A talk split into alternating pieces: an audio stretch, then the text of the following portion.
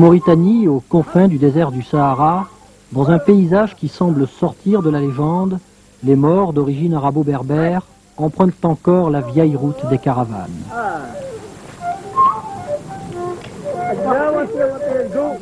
C'est une nature au premier abord hostile. La vie est dure. Même le temps paraît avoir du mal à se frayer un chemin. C'est le pays des longues transhumances. Là où se découpe la silhouette énigmatique de la caravane de chameaux, venus de nulle part et en route vers nulle part. Ce sont les descendants des berbères Sanhadja qui, dès le début de l'ère chrétienne, s'installèrent dans le Sahara occidental. Ils y dominèrent rapidement toute la région grâce à leur monture, le chameau. Plus tard, ce sont les Makril qui arrivèrent dans la région. À partir des royaumes de Tekrour, Ghana et Mali au sud, la route caravanière parsemée d'oasis s'avance vers le nord. Tout le commerce de l'époque transita par cette route. Le territoire de la Mauritanie se situe dans la région sahélo-soudanienne de l'Afrique occidentale. Le relief aux pics agressifs et le sol dépourvu de couleurs vives soulignent le caractère grandiose du décor. La faible concentration démographique, un million de kilomètres carrés pour un peu plus d'un million et demi d'habitants, ajoute à ce paysage imposant une touche de désolation. Si le Sahel occupe la région du sud mauritanien, le vrai désert couvre presque entièrement le pays.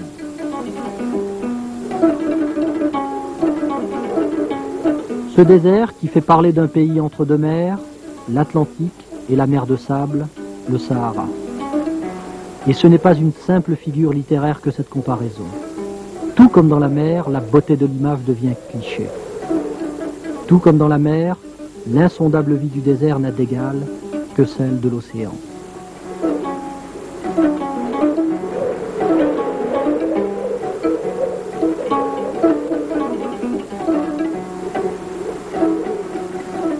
Ces palmiers avaient, il y a encore trois ans, plus de 4 mètres de hauteur.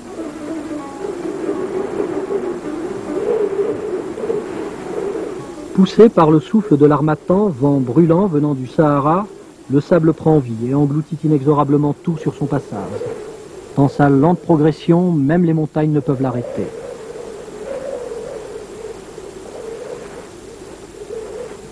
Le désert chasse aussi l'homme qui, fuyant les sables, se réfugie dans des villes modernes qu'il a construites, telles Nouakchott, capitale sortie du néant en 1957.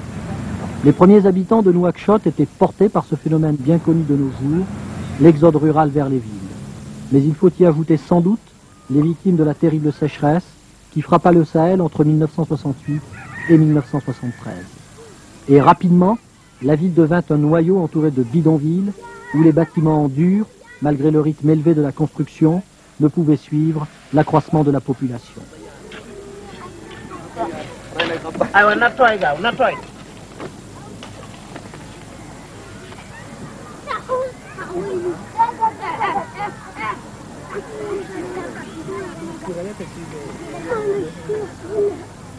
Les tentes abritent ceux qui, poussés par la tentation de la ville ou par la force du désert, ont dû quitter leur village natal, comme cette jeune fille.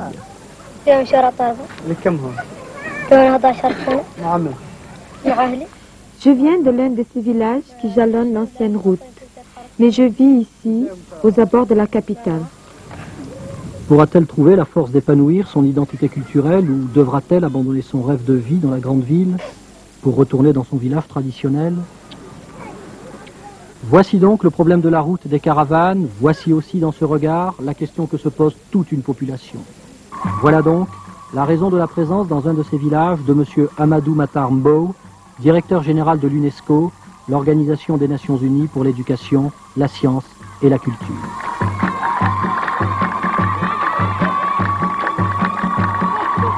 Mandaté par les 155 États membres de l'organisation, il s'est rendu à Shingeti pour y lancer, en présence des autorités nationales, un appel pour la sauvegarde de quatre villes anciennes de Mauritanie.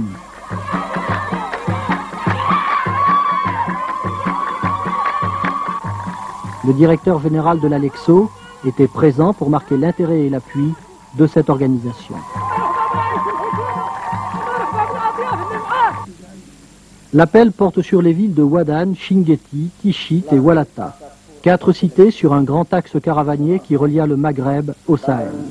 Et l'Afrique profonde, cette région, s'ouvrit simultanément au commerce des biens et à l'échange des connaissances. Elle sut aussi devenir, par elle-même, un foyer de création et d'inspiration, le cadre rayonnant d'une intense vie religieuse aussi bien que de nombreuses activités scientifiques et artistiques.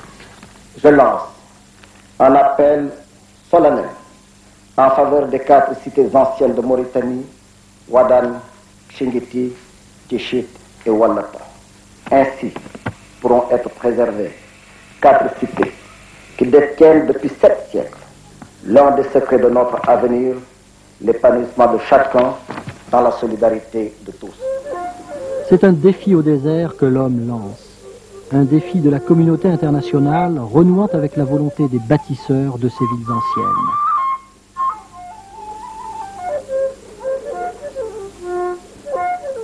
La caravane fut certes le moyen de transport le mieux adapté à la région, mais il ne faut pas perdre de vue que son importance culturelle et sociologique se manifeste encore de nos jours. Ces quatre cités en sont la preuve. Depuis des siècles et jusqu'à nos jours, la Mauritanie est connue sous le nom de Bilad Shingeti, le pays de Shingeti. Cela montre sans équivoque l'importance culturelle et religieuse de la ville.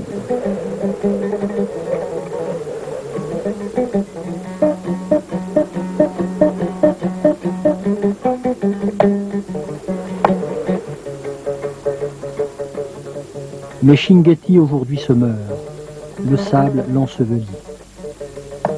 Sous ces constructions se trouvent déjà plusieurs étages recouverts par le sable et superposés progressivement. Ces ruines représentent donc le dernier niveau construit.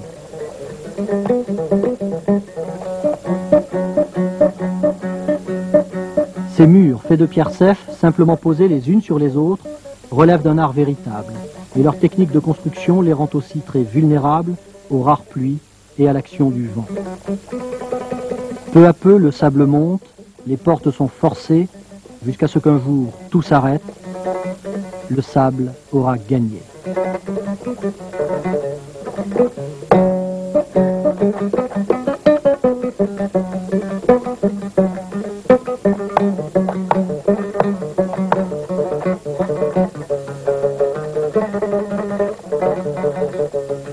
Et pourtant, cette ville est connue jusque dans la lointaine Arabie saoudite, car c'est de Shingeti que partaient les caravanes vers la Mecque.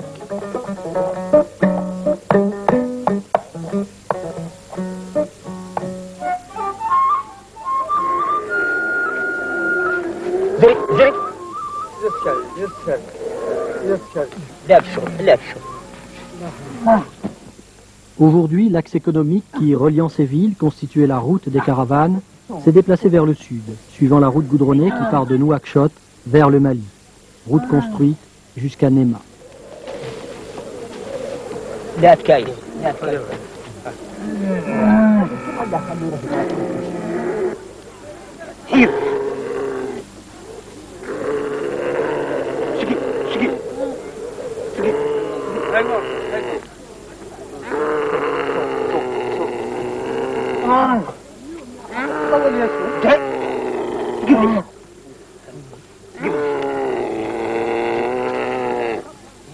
Shingeti sut aussi devenir un centre important d'échanges commerciaux. Jadis, ces caravanes comptaient plus de 400 chameaux, elles transportaient dattes, barres de sel, or. Même si aujourd'hui les caravanes sont moins nombreuses, elles constituent encore un élément de base commerciale du fait de la difficulté du transport par route. Mais au-delà des marques gravées dans la pierre, ces villages recèlent des richesses, comme cette bibliothèque qui appartenait au père de ce jeune homme.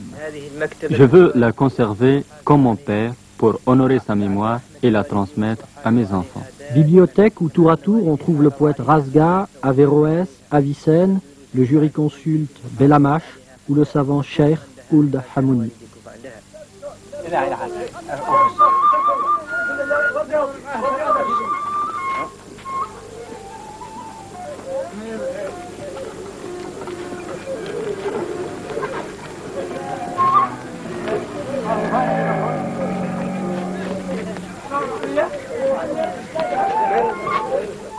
À 100 km au nord de Shingeti, toujours sur la route des caravanes, se trouve Wadan.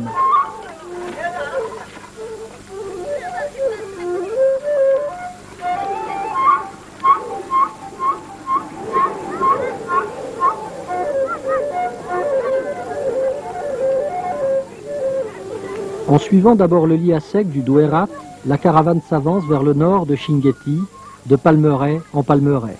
Plus loin, les dunes. Au-delà, la ville de Wadan.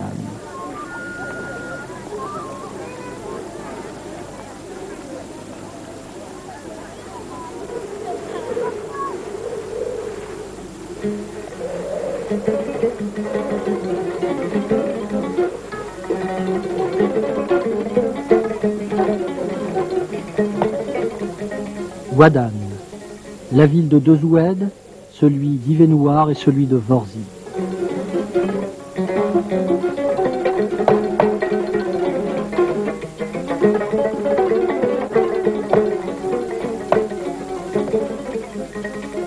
Construite au VIe siècle comme une imprenable citadelle, elle contrôle les palmeraies qui s'étendent à ses pieds.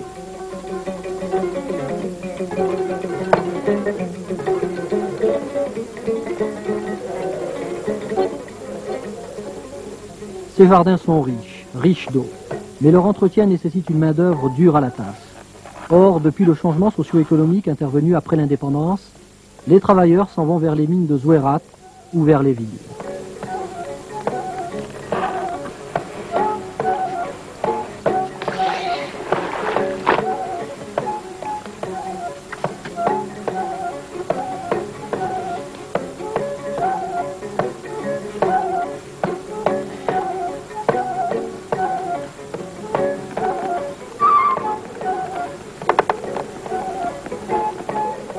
Tâche verdoyante qui semble déplacée en plein désert et qui peut constituer la richesse de toute la région et se convertir en grenier de la drave.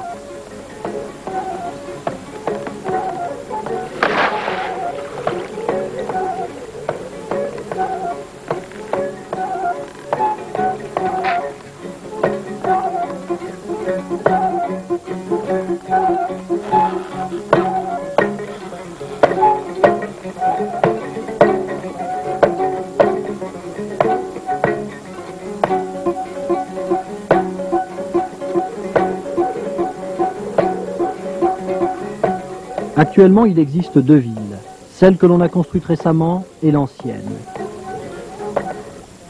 Celle du premier commentaire de l'abrégé de droit de Khalil, droit musulman, descend jusqu'au Palmeraie. En fait, il s'agit là de milliers de mètres carrés de décombres, des constructions irrémédiablement perdues. Mais avons-nous le droit de laisser s'effacer les traces qui restent encore d'une ville qui nous raconte toute une portion d'histoire à travers ses vestiges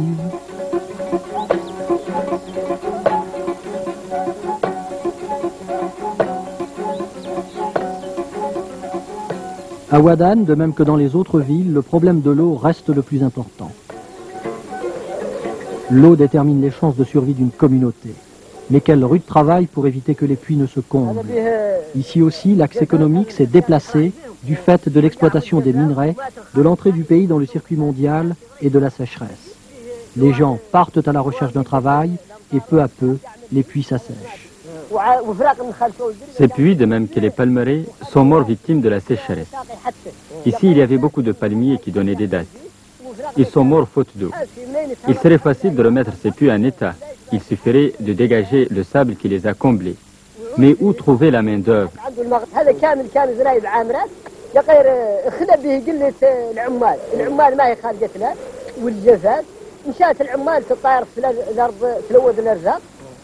tous les gens sont allés travailler ailleurs. Même les animaux sont partis.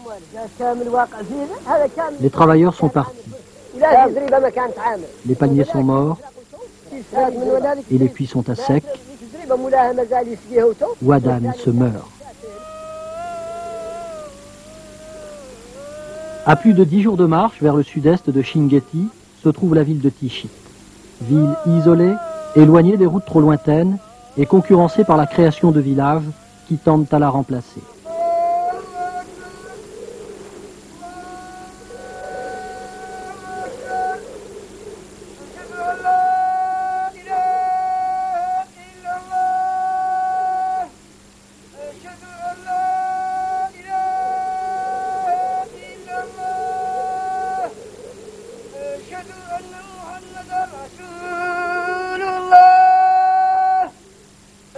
وأشهد أن محمدا رسول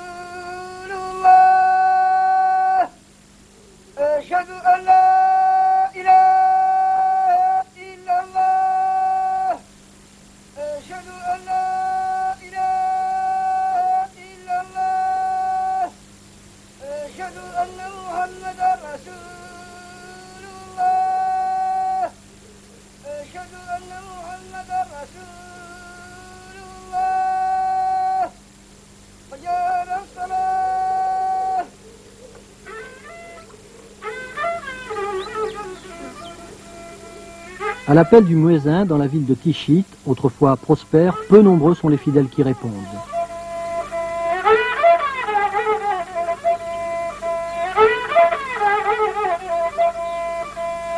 La ville est peuplée de vieillards, de femmes et d'enfants. Pour Tichit, peut-être plus durement, l'inexistence des routes rend la mort plus insupportable tant elle est longue et pesante.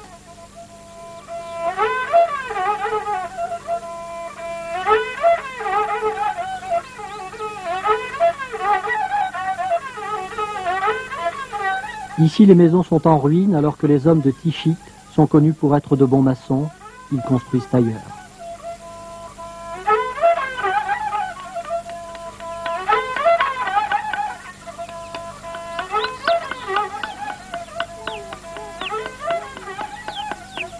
Les femmes, pour tuer le temps, tissent d'interminables nappes. Elles travaillent à deux, à trois, pendant des mois. Quand celle-ci sera finie, on attendra une hypothétique visite pour la vendre. Ou ce sera peut-être un présent pour le mari lorsqu'il reviendra.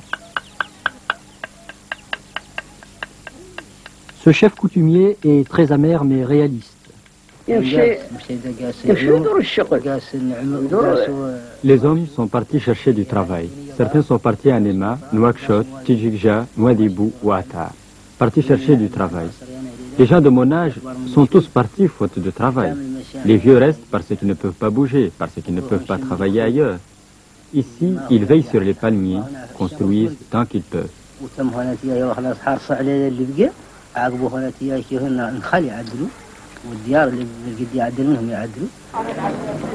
Et en fait, à Nema, au bord de la route, le marché réunit tous ceux qui sont partis de leur ville. Ici, le camion a remplacé le chameau et il y a du travail.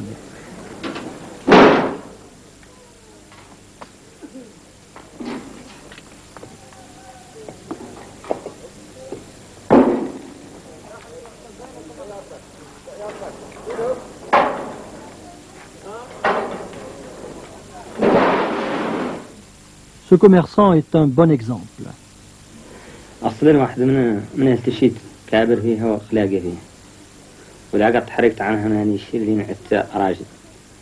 Je suis originaire de Tichit. J'y suis né et j'y ai grandi.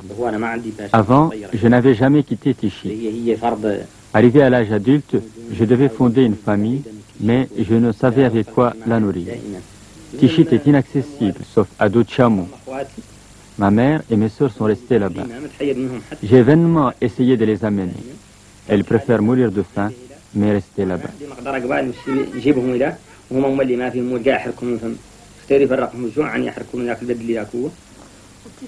Vous savez, avant, Tichit était très peuplé. Mais à la suite de la sécheresse, les gens sont partis chercher du travail ailleurs. Elle est restée au village et ne veut pas quitter sa maison. Elle a un enfant et son mari vient la voir tous les deux ou trois ans. Élever un enfant sans son père, attendre des années pour voir son mari, cela pose bien des problèmes.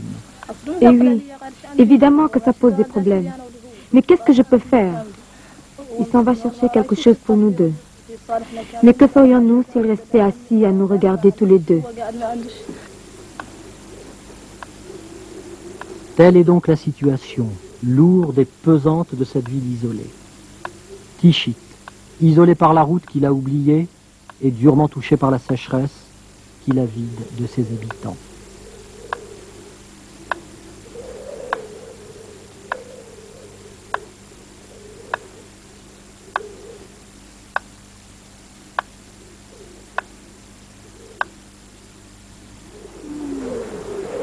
Toujours sur la route des caravanes, là où l'eau existe, des sédentaires saisonniers s'occupent de leurs troupeaux de chameaux.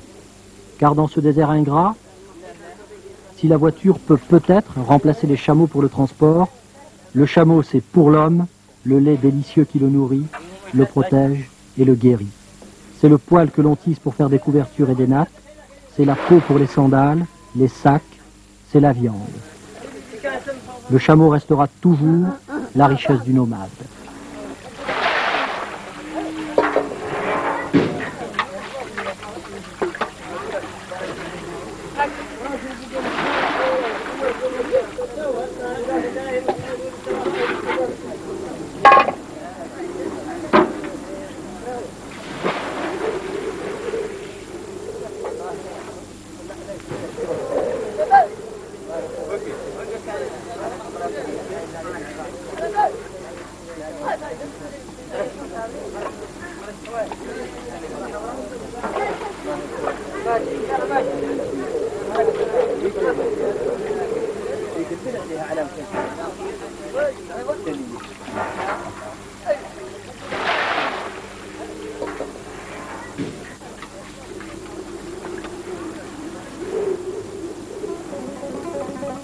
Sur cette route des caravanes, la ville plus méridionale, Walata.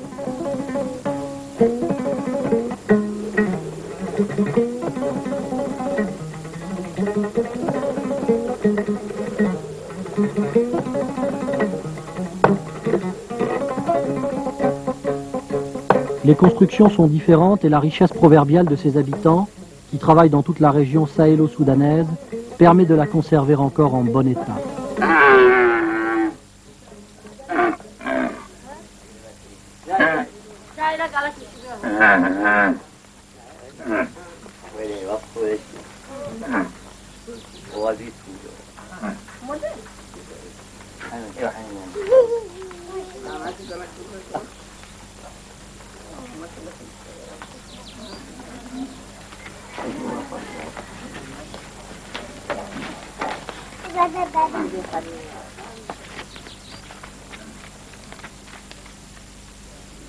Il crée des activités.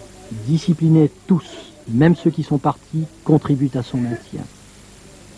Amoureusement, chaque année, ils refont les façades.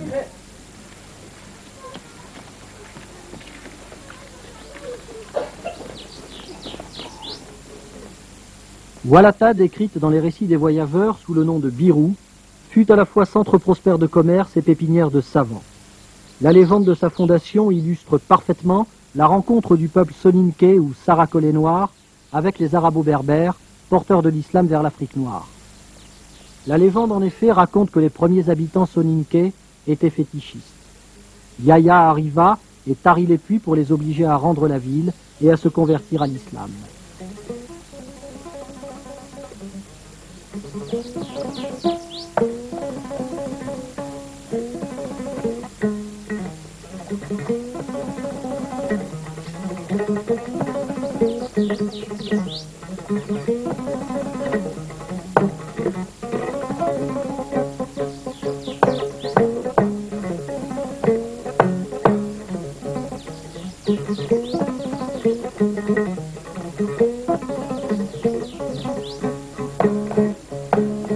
Cette ville chargée d'histoire, de tradition, d'art, cette ville n'a pas été épargnée non plus par les sables du désert.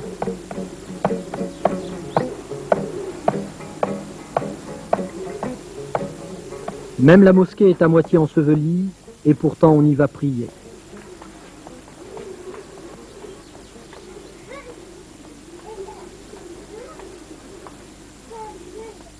Par les portes et les fenêtres, le sable ne cesse de s'infiltrer.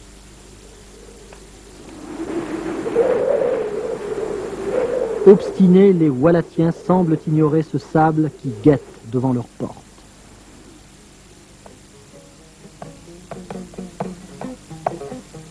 Ils continuent à vivre dans des intérieurs richement décorés.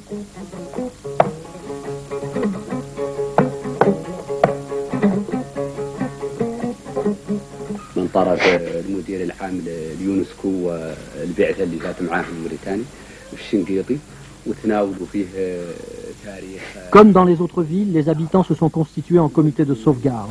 Ils se réunissent pour organiser des actions conjointes, pour évoquer l'appel de l'UNESCO, mais aussi pour se raconter encore une fois l'histoire de leur ville, pour se dire encore une fois qu'ils ne veulent pas que leur ville meure.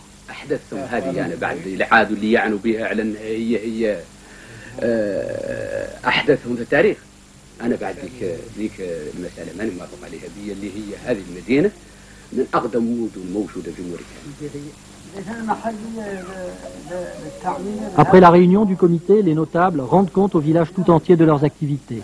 Peut-être vont-ils puiser des forces dans cette volonté qui s'exprime à Walata aussi bien que dans les trois autres villes.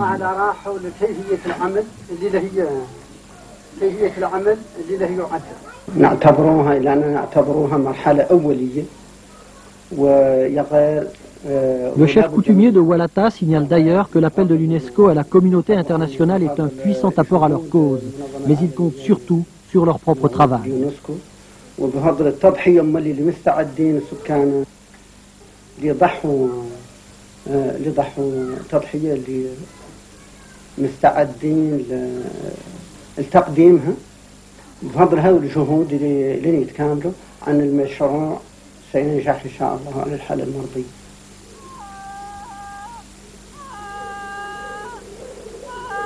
Après avoir parcouru sur le sol mauritanien une des routes des caravanes, la beauté de ces infatigables voyages perd un peu de sa légende romantique, car la vie que l'on y mène est rude.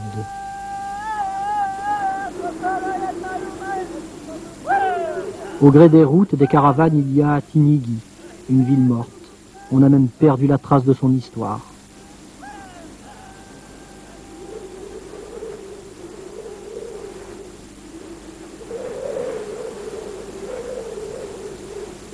D'après certaines indications, telle la grandeur des ruines de la mosquée, Tinigi était sans doute une ville importante.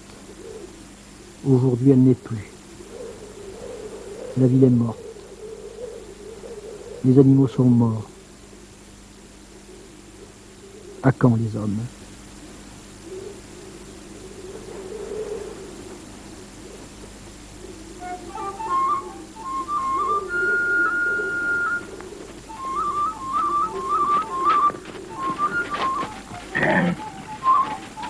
Le désert possède une force que seule la volonté de l'homme peut vaincre. Les cités parsemées dans le désert du Sahara sont la preuve de la victoire de l'homme. Mais hélas, preuve éphémère qui risque non seulement de disparaître, mais encore de devenir le témoignage de sa défaite. Peut-être, sur la route des caravanes, la solidarité internationale va-t-elle se manifester pour l'épanouissement de chacun dans la solidarité de tous.